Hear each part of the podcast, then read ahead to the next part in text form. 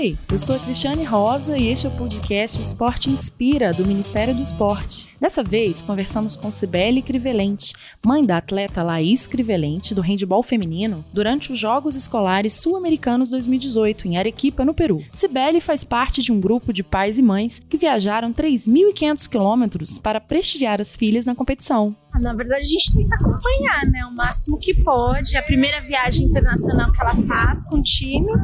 Então a gente faz de tudo para estar tá com eles, né? Para assessorar, para torcer, para que elas se sintam seguras. É isso, né? Como é que fica o coração de mãe nessa hora? Fica mais preocupado ou mais incentivando? Não, a gente incentiva, mas tem o lado da preocupação, né? Se tá comendo bem, se dormiu bem, se tá tomando água, aquela coisa, né, de mãe. Então, uma que não tá muito bem, que a mãe não vê, a gente corre e dá um remedinho.